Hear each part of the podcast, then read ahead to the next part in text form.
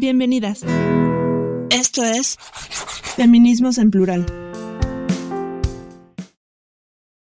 Hola a todas, todos, todes. Este es su programa Feminismos en Plural. Mi nombre es Fernanda Pasos y del otro lado está... La bruja Liliana Juárez Cervantes. ¿Qué onda, Fer? ¿Cómo andamos? ¿Qué onda, amiga? Pues aquí celebrando el Halloween, como le dicen algunos. Y también, eh, obviamente, eventualmente vamos a celebrar el Día de Muertos, el Día de Muertas, el Día de las Mascotas, difuntas, de todo ahí en México. Y estamos aquí para hablar de un tema que nos llama la atención a las dos, pero del cual se tienen diferentes aristas, diferentes eh, perspectivas, que tiene que ver con el tema de las brujas las brujas como un concepto, como un concepto cultural, como un concepto histórico, como un concepto inclusive latinoamericano, particularmente mexicano, es de una complejidad inmensa, es de una complejidad inmensa porque nos lleva a, pensar formas diferentes de, de entender qué es el bien, qué es el mal, qué es ser una mujer poderosa, qué es ser una mujer libre, qué es ser una mujer comprometida con la defensa de la naturaleza y con entenderse dentro del mundo de la magia desde un punto de vista holístico. ¿no? Ser bruja no es como em, simplemente lo haces hoy y mañana te puedes zafar de eso, no, es una forma de vivir que más allá de lo místico nos lleva a pensar formas distintas de interactuar con nosotras mismas, con nuestra cuerpa y con el cuerpo de con la cuerpa y los cuerpos de otras personas, ¿no? Entonces, a mí me gustaría empezar este tema con la perspectiva de la bruja occidental, que en eso, más que una perspectiva histórica, sí me gustaría decirlo, este, es una versión eh, europea inclusive estadounidense, de lo que significa ser bruja.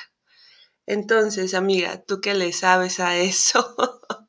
¿Qué es ser bruja en, el viejo continente y en el, norte global? Pues no soy tan experta en la vida, la verdad sí me llama muchísimo la atención el tema, he estado investigando durante algún tiempo y es que es un tema fascinante en muchos sentidos por varias razones, ¿no? La primera tiene que ver con este temor que nos han inculcado la figura de la bruja, que nos va a venir a comer y nos va a venir a...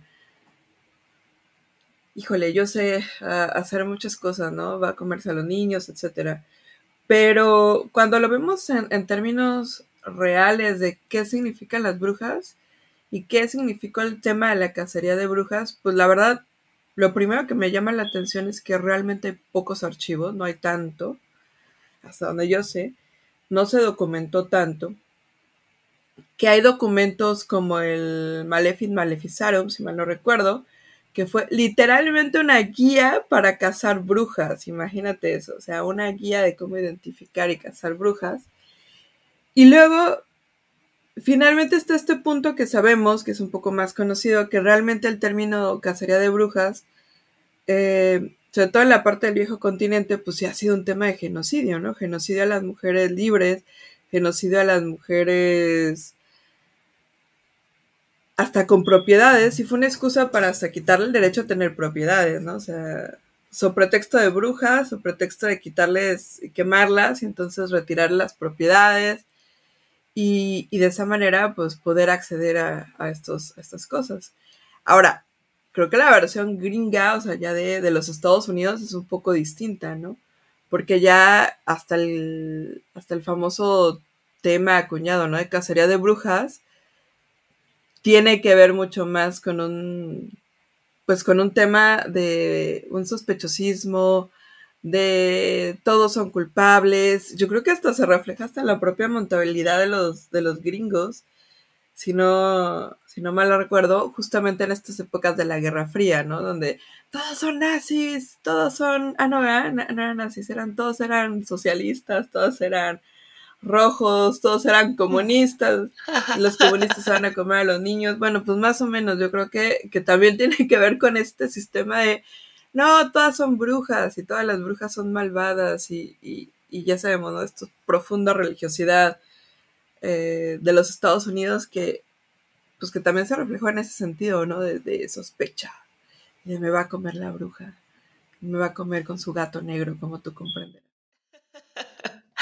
Sí, bueno, eh, eh, esta perspectiva de, de la bruja como alguien que va a dañar a la sociedad, como alguien tan libre que puede, tan libre de pensar, o sea, ya ni siquiera de hacer, a veces solamente era la pura idea política de pensar, de pensar fuera de la caja, de, de responder, de defenderte, de defender a otros. Estas mujeres autónomas que decían, yo no estoy de acuerdo con ciertas cosas y voy a defenderme a morir y voy a defender la naturaleza a morir y voy a hacer lo que esté a mi alcance para hacer la diferencia, ¿no? En mi, en mi contexto sociohistórico. Entonces están estas brujas, por ejemplo, las de Salem, ¿no? Están, están estas brujas eh, que tienen que ver más que con una liberación sexual, más que con una liberación, em, pues sí, em, de, de resistencia revolucionaria, son estas brujas que tienen que ver con la liberación de la cuerpa, que tienen que ver con, con el sinónimo de, autonomía, de, empoderamiento. Digámoslo, quitémonos un momento esta palabra, vaciamos de contenido la palabra empoderamiento desde su perspectiva comercial y entendámoslo como un proceso en el que las mujeres se apropian de sus propias, se apropian de sus decisiones y se apropian de la libertad de discernimiento.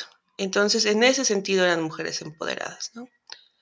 Ahora bien, habría que pensar también que desde México tenemos una noción de brujería también muy, muy, muy plagada de lo que es la cultura hollywoodense, de lo que significa ser, este, ser bruja a partir de películas, a partir de la literatura, a partir de series de televisión. Y en eso creo que como niña de los noventas, a mí me tocaron las brujas de Hocus Pocus, la gran bruja que convertía a los niños en ratones, las, la Sabrina, la bruja adolescente, obviamente. Em, me tocaron también una serie de, de mujeres brujas sexualizadas o hipersexualizadas en algunos puntos que de alguna manera me, me acompañaron durante mi infancia y mi adolescencia. Este sentido de bruja, retomado por Hollywood, nos hace pensar la brujería desde un punto más comercial, menos histórico, más creativo, más innovador, más lleno de color. Inclusive esta diferenciación entre bruja buena, bruja mala, bruja que ayuda, bruja que, que te detiene, bruja que, que te hace em, pensar las formas de ser y de estar de una, de una forma diferente. No sé, obviamente por el, el, afiche de mi amiga que se ve al fondo de su pantalla podrán entender que aquí hay una bruja fanática de Harry Potter, pero en este aspecto mucho más hollywoodense, mucho más de, de, del arte popular eh, actual, ¿cómo se entiende la brujería ahora? Cómo, cómo sería esta ola de brujas que recibimos en la cultura popular. Hay un cambio, y de hecho me acuerdo mucho hace algunos ayeres que leía un documento, sí lo voy a decir, un documento ya de carácter académico sobre Harry Potter en lo particular, que hablaba de esta necesidad, que hablaba de este punto, de esta, de esta neofaceta de la construcción de un héroe mítico. No, pero bueno, o sea, eso es Harry Potter. Pero la bruja aquí, ¿qué tiene que ver, no? Hay un punto aquí de empoderamiento interesante porque el previo, yo con el que crecí, seguramente tuviste en algún punto, era meterte a, a ver el canal 9 o el canal 4, ya no me acuerdo cuándo era, cuál era, y haber visto esta... ¿El 11? No, no, no, esta serie de mm, Hechizada. Ah, sí, claro. Calavisión. Ay, no me acuerdo qué canal era, pero bueno, todo el mundo conoce Hechizada. Y, y era esta bruja que creo que es exactamente lo contrario, ¿no? Que sí es una mujer muy poderosa que al final de cuentas empieza a renunciar a su a su poder para poder complacer a su marido, ¿no? Y la imagen que se aparece en los 90, inclusive desde Mildred yo desde Sabrina, eh, aceptando las últimas temporadas, que esa es otra historia, es una mujer... La nueva generación, ¿no? Ajá. Es otra cosa, diferente. Pero ya es una, son imágenes, por ejemplo, la misma Hermione que tiene esta, esta idea de soy una, no es un punto de negarlo, lo cual me encanta, o sea, soy. No hay, no hay negación de, ay, no, ¿qué, ¿qué, va a pensar el mundo si soy, saben que soy bruja? ¿No? Entonces, este, soy. Y, hay un punto de aceptación bastante, bastante interesante. Y segunda es este punto de, tan soy que soy poderosa. Y en el soy poderosa acepto mi acercamiento al conocimiento, acepto mi, mi acercamiento a, que este conocimiento me va a abrir puertas de dimensiones interesantes. Entonces creo que más bien ya crecimos con este punto de la bruja como elemento de poder, como elemento de conocimiento y como elemento donde obtienes el conocimiento a razón del, perdón, obtienes el poder a razón del conocimiento, ¿no? Entonces te abre así como un mundo de posibilidades muy distintas a la imagen Em, me atrevería a decir un poco más antigua de la, aparte, ¿no? Como de estas imágenes, por ejemplo, me acordé de la bruja de Blancanieves, como ya sabes, ¿no? Toda fea, con la nariz larga, verrugosa, donde, pues aparte de, fíjate, también es un cambio interesante, ¿no? Si vemos, no sé, a la bruja, tengo que la de Blancanieves, a la bruja de las, de las, bueno, no la bruja, ¿verdad? La de la Cenicienta, pero la malvada de la Cenicienta, a Úrsula, estas brujas clásicas de, Disney, vemos que son mujeres de la mediana edad, eh, que se ven mal, ¿no? Creo, creo que así es referencia, ajá, creo que así es referencia a la bruja de la ah, vía durmiente. A la bruja de la vía durmiente, ajá, que, que hace dormir a todo el bosque Claro, por supuesto, esta versión disneyficada, ¿no? De la brujería, donde por alguna razón además visten súper bien, siempre visten de colores oscuros, este, siempre tienen gamas de, de, de violetas en la piel, pero además son mujeres que le dan una suerte de lección a la protagonista. Ya si la protagonista la quiere tomar o no, es, es parte de la historia, ¿no? Insisto, una versión disneyficada de estos cuentos antiguos. Pero finalmente lo que nos encontramos en, son una perspectiva de, una, suerte de historias donde, donde las, las, mujeres villanas, eso, la villanía de estas mujeres, eh, se entiende como un proceso de resistencia al patriarcado mismo que se observa en las historias y también como una suerte de resistencia al poder eh, del rey o de la reina. En, eh, podría ser una suerte también, ¿no? De desquite, ¿no? En contra de, de, este sistema, ¿no? Opresor dentro de los cuentos de Disney, lo cual es súper chistoso, porque, porque siempre nos casamos con la idea de que la protagonista es la princesa cuando hay un montón de protagonistas, hay un montón de historias y perspectivas que narrar. Obviamente salen estas como contra historias de Disney y te encuentras con personajes mucho más enriquecedores para la cultura popular, ¿no? Entonces, a mí me gustó la parte que hablaste de estas eh, me, hiciste recordar, ¿no? Mildred Embrollo, ¿no? Esta bruja en proceso de construcción. O sea, no es poderosa porque nació bruja y ya, no, es un proceso de aprendizaje continuo en el que el conocimiento, en el que el conocimiento no se le da y ya. Es un, es un proceso de aprendizaje de prueba y error, prueba y error. El simple hecho de atreverte a hacer las cosas distintas o el simple hecho de atreverte a jugar en las grandes ligas, como ocurre con algunas de las brujas eh, que vemos en el cine, el radio y la televisión, es, es, es, magnífico, ¿no? Porque te hace pensar que, bueno, si yo no quiero ser princesa, puedo ser bruja. Y si la bruja soy yo, ¿por qué tengo que ser mala? ¿Por qué la maldad está asociada con las mujeres brujas? Es que justamente también eso es lo que quería como resaltar, ¿no? Como en esta versión como anterior de los 90 veíamos estas brujas, aparte con el sentido del envejecimiento. Y ahora también vemos estas brujas desde la juventud de la construcción y este cambio de paradigma, ¿no? Antes, pues tú te acuerdas, ¿no? Crecimos también mucho con esta idea, sobre todo en la primera infancia, de quiero ser la, ¿cuál es tu princesa favorita? ¿Cuál princesa quieres ser? Y llega sobre todo Hermione a romper esto de, no, espérate, yo quiero ser bruja, no quiero ser princesa. Y ya después lo puedes ver si quieres en estos, en estos elementos, que hay una frase que me encanta de, creo que es de la, pues de la vieja escuela hasta feminista, ¿no? De, muy de los 90, ¿no? Y además feminista es como de, de risa, ¿no?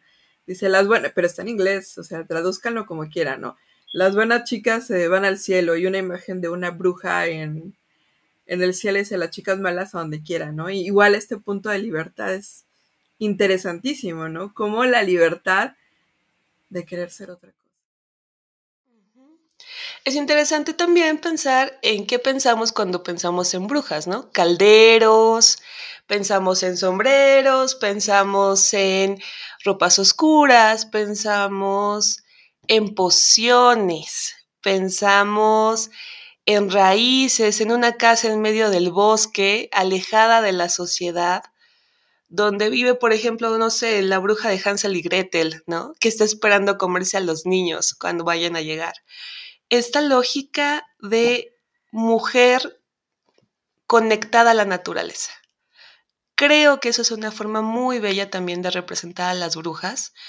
Me, acordé ahorita, por ejemplo, de la película de La Bruja como tal, con Anna Taylor, y e, esta idea de cómo a partir de la autoidentificación, más allá de lo que diga la sociedad, la autoidentificación como mujer poderosa, te vas acercando de una forma distinta a la naturaleza y a entender la importancia de cuidar la naturaleza y de atraer cosas positivas, ¿no? A partir de ella.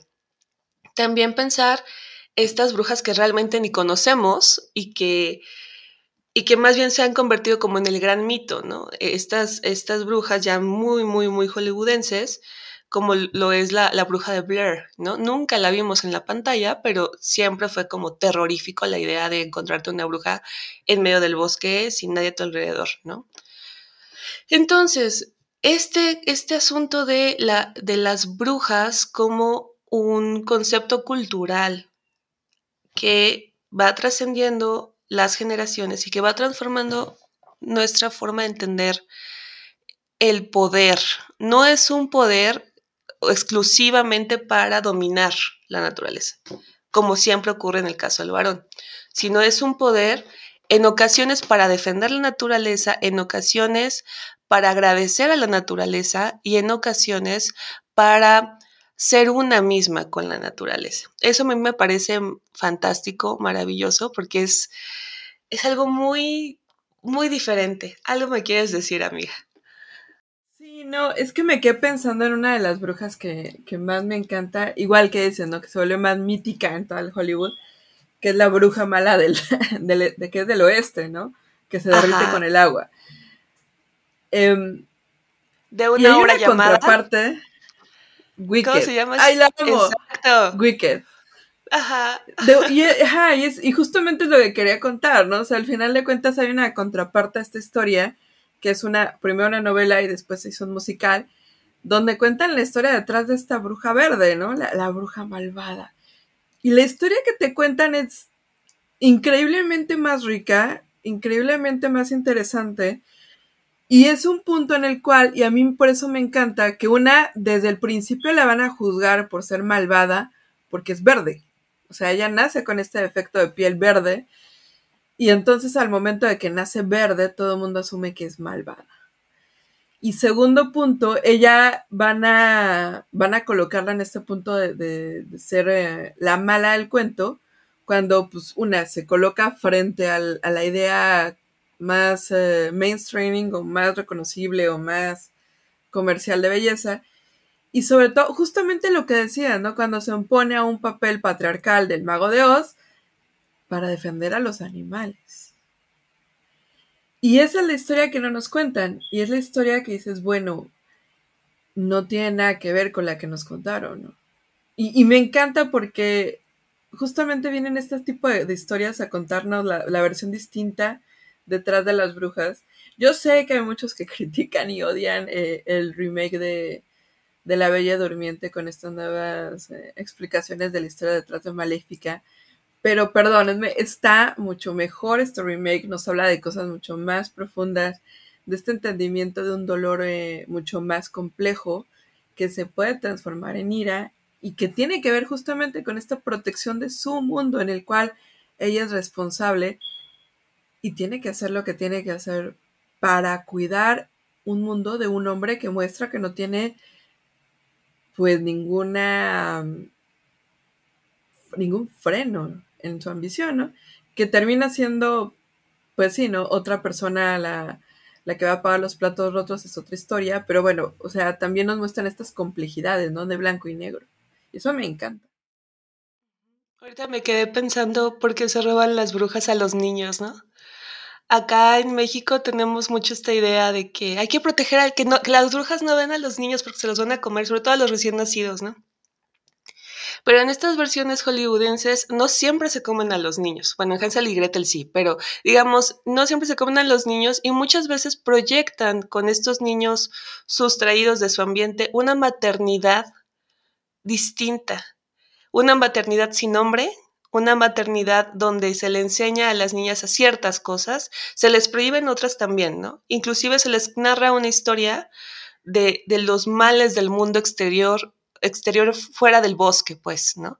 Entonces eso también es interesante, ver cómo la bruja también puede ser mamá, la bruja también puede ser alguien que cuida, lo cual es o sea, ¿cómo? Si las brujas son malas y destruyen todo, ¿qué es lo que destruyen las brujas? Destruyen una noción hostil contra la naturaleza y una versión, em, pues sí, ajena a la misma, ¿no? Entonces, pensemos la complejidad de la que estamos hablando, ¿no? O sea, no solo, no solo es el sombrero, no solo es la forma de vestir, la forma de actuar, es que en cada contexto la brujería y las brujas tienen una historia diferente lo cual nos lleva a las brujas latinoamericanas, en particular en el caso de México. Eh, bueno, cuando uno piensa en brujería, al menos yo, yo pienso en Catemaco, como el gran lugar donde se juntan las brujas y donde vas y te hacen limpias y demás, ¿no? Es una versión de, de brujería mucho, muy diferente a la que tiene que ver con la versión hollywoodense.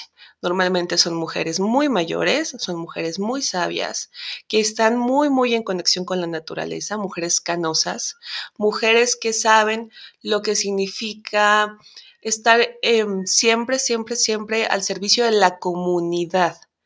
Son referentes comunitarios. Que más que temor nos amerita un respeto, que más que miedo nos ameritan respuestas, porque muchas veces no llega el médico, no llega el médico a esas comunidades tan apartadas y se convierten en curanderas. Es decir, estas personas que conocen tanto la naturaleza, que saben qué ramas, qué semillas, qué raíces nos pueden ayudar a sanar. En ese sentido, la brujería mexicana, como concepto, es completamente más respetuosa de, este, de esta labor social de las brujas y sí, también hay versiones encontradas sobre la brujería, ¿no? Este, yo aquí viviendo cerca de, del mercado de Jamaica, pues obviamente encuentro este, muchos rituales de amor, de belleza, de atraer el dinero, la salud. Y bueno, no hablemos del mercado de Sonora, por ejemplo, ¿no? Aquí en Ciudad de México, pero en todos, en todos, en todos los estados de la República vas a encontrar y vas a saber dónde meterte y dónde no si estás buscando este, remedios de brujería. Insisto, esto no es una invitación a cuestiones de santería, esto no es una invitación a cuestiones de ese tipo, pero también es, es entenderlo como un mundo mágico eh, dispuesto a la apertura espiritual que puede encaminarte a cosas buenas o cosas de protección. También no todos los rituales este, de brujería llevan a algo, algo malo, algo satánico, algo violento. No, en muchas ocasiones son rituales de protección, ¿no? Quiero que me vaya bien, pues prendo una, una vela blanca. Quiero que mejore mi salud, pues otra vela de otro color y ya. Ahora, no todas las brujas tienen gatitos, yo sí, pero hay brujas que tienen su, su, su varita, ¿no? Y hay brujas que tienen toda su indumentaria bien completa, ¿no? En eso creo que también vale la pena poner atención porque las brujas son, si, las brujas son sinónimo de sabiduría, es por esta cercanía que tienen con, con otras formas de vida y con otras formas de experimentar la vida.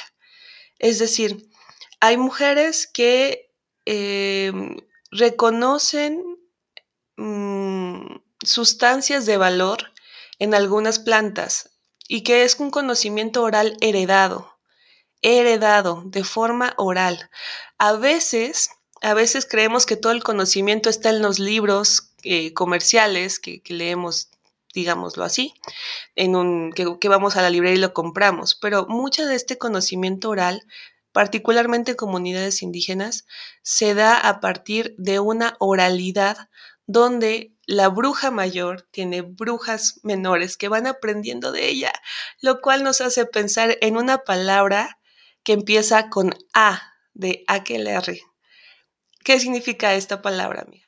Estos grupos de mujeres están... Pues sí, son grupos de mujeres o grupos de mujeres que practican la brujería. Y a mí lo que me gusta también de la imagen de la aquelarre es que ha sido retomado por grupos feministas en este sentido para de esa manera em, pues también definir a sus grupos a partir de los cuales van a establecer pues, sus eh, colectivas, ¿no? Y son estos grupos de mujeres que en el acompañamiento en la autoprotección y sobre todo en los saberes compartidos van a construir eh, a, pues sí, a su comunidad y a su familia y en su grupo de protección. Entonces también es eh, súper interesante esa parte, ¿no? Y quizá hay ahí otro tema que, que a mí también me gustaría que platicáramos un poco, que yo sé que a ti te encanta también el tema de, la, de la imagen corporal. Y también hay una relación interesante entre el concepto bruja y el concepto belleza. Porque por un lado hemos visto esta parte donde a las brujas se les ha catalogado en una época de muy feas. Mujer fea igual a bruja. Eh, después vemos estas imágenes también de una bruja súper sexualizada que lo que va a hacer es, con sus pociones de amor y su cuerpo tan bello, va a seducir a los pobres e indefensos varones que no tienen otra oportunidad más que caer en las ramas, en las redes de su pasión incontrolable. Ajá. Obviamente también ya tenemos estas ideas un poco, digamos, más equilibradas de una bruja es, pero es interesante, ¿no? Estos elementos en cual em, también la imagen de la mujer juega, si eres muy bella, bruja, si eres muy fea, bruja, ¿no? Y fíjate cómo también lo podemos inclusive ver ahorita en, en esta construcción de la idea de la mujer, donde igual, ¿no? O sea, estos puntos... Eh, vamos a llamarle extremos de lo que es el mainstreaming de la belleza. No están aquí, ni están allá, ni están en Acuya, pero están en todos lados y, no terminan de dar un, pues una noción verdadera y terminan de, de, siempre estar lastimando lo que significa ser mujer. No sé, tú qué opinas al respecto, pero a mí me encanta también analizarlo por ahí. Retomando a las princesas de Disney, ¿no? O sea, estas brujas como, como como estos pulpos malvados que pueden convertirse en mujeres bellas y robarle la voz a la sirenita, o como mujeres muy atractivas que pueden convertirse en mujeres viejas para darle la manzana envenenada, a Blancanieves, ¿no? Entonces, em, desde el punto de vista de la corporalidad, sí, sí, yo sé, hay amarres para todo y, y hay conjuros para todo, pero, pero el concepto de belleza en sí misma siempre va a ser una cuestión eh, subjetiva, por más que la sociedad nos imponga esto es lo bello o esto es lo feo, y ya lo trataremos en el, episodio sobre cabello, pero esta lógica de, de, cómo si estás en paz con la naturaleza. Insisto mucho en la parte de la naturaleza porque de verdad de ahí vienen nuestras grandes químicas, físicas, biólogas, saludos Ma, este, que realmente traen otro, otra idea de compartir, ¿no? De compartir esa sabiduría, ¿no?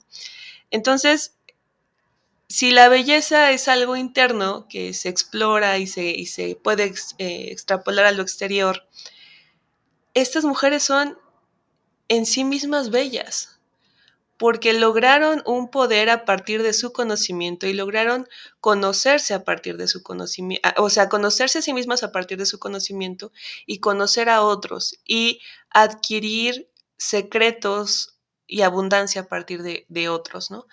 Entonces, em, sí, la, corporalidad y, la belleza da para mucho tema. Me gustaría tratarlo más adelante en otro programa, pero específicamente de las brujas, a mí me gustaría quedarme con la idea de que son mujeres autónomas, son mujeres libres, son mujeres de mucha sabiduría y sobre todo son mujeres capaces de, capaces de hermanarse con otras mujeres, como ocurre con los aquelarres, perdón. Este, me encantó la, el, el, recurso cognitivo que usaste de saberes compartidos, ¿no? ¿Cómo compartimos nuestro conocimiento con las futuras generaciones, con las presentes, con las del pasado? ¿Qué nos contamos, qué no nos contamos? ¿Por qué nos lo contamos de cierta forma? Eso a mí me parece maravilloso y creo que por eso son son y somos tan peligrosas las brujas, específicamente las brujas feministas que nos asumimos como tal, porque, porque pensamos con nuestras propias ideas y le damos vuelo a la hilacha a nuestra imaginación, a nuestra creatividad y a nuestro talento. A mí me gustaría quedarme con eso. Cuando piensen en una bruja, no solo piensen en algo malo o en algo nocivo o en algo desafiante, piensen en algo autónomo, independiente, capaz de crear mundos y realidades y universos completamente diferentes a los que habían imaginado previamente. Qué padre, Fer. Yo, a mí me gustaría que quedarme, pues bueno, primero con lo obvio, usen cualquier pretexto que quieran en la vida para disfrazarse, si quieren hacerlo. La verdad, hicimos este episodio solamente por el pretexto de disfrazarnos, pero bueno, es lo que queríamos hacer y qué. Pero, obviamente a mí me encanta el tema de las brujas con, con este simbolismo que, del que hemos estado platicando todo el episodio. Pero igual me gustaría que se quedaran un poco con la noción de mujer, poder, poder, conocimiento, conocimiento, naturaleza y estos temas y estos conceptos clave que hemos estado platicando y a razón de esos empezar a, pensar en un mundo de posibilidades. Y en ese mundo de posibilidades entender todo lo que viene, todo lo que, lo que implica y sobre todo, y yo creo que esa es la gran lección de las eh, brujas, sobre todo estas brujas europeas y occidentalizadas, que es reescribamos esta historia, ¿no? O sea, reescribamos la historia vista y sobre todo escrita desde la perspectiva de los hombres. Entonces es importante reescribirla. Si, sus países se acostumbran a disfrazarse, háganlo. Si, si aquí nos están escuchando en México y son de poner ofrenda, háganlo. Una festividad no tiene por qué estar pegada con la otra. Y pues nada, me despido. Mi nombre es Fernanda Pasos. Yo soy Liliana Juárez Cervantes. Y esto fue Feminismos en Plural. Gracias, Gracias por, escucharnos. Hasta, la, próxima semana. Síguenos en nuestras redes sociales, Facebook, Twitter, YouTube e Instagram.